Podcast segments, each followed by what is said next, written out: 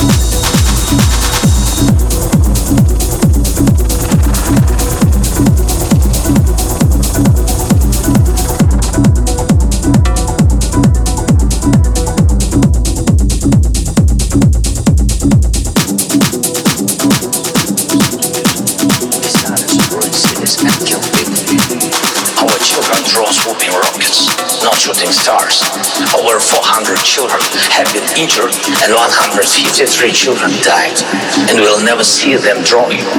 Our parents are happy to wake up in the morning in bomb shelters, but alive.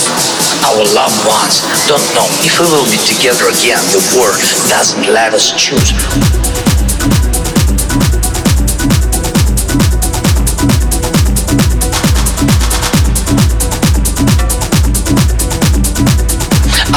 Musicians wear body armor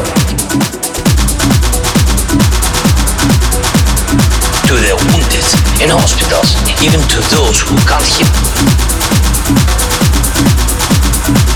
We defend our freedom to live, to love, to sound. On our land, we are fighting Russia, which brings horrible silence with its bombs, the dead silence. Feel the silence.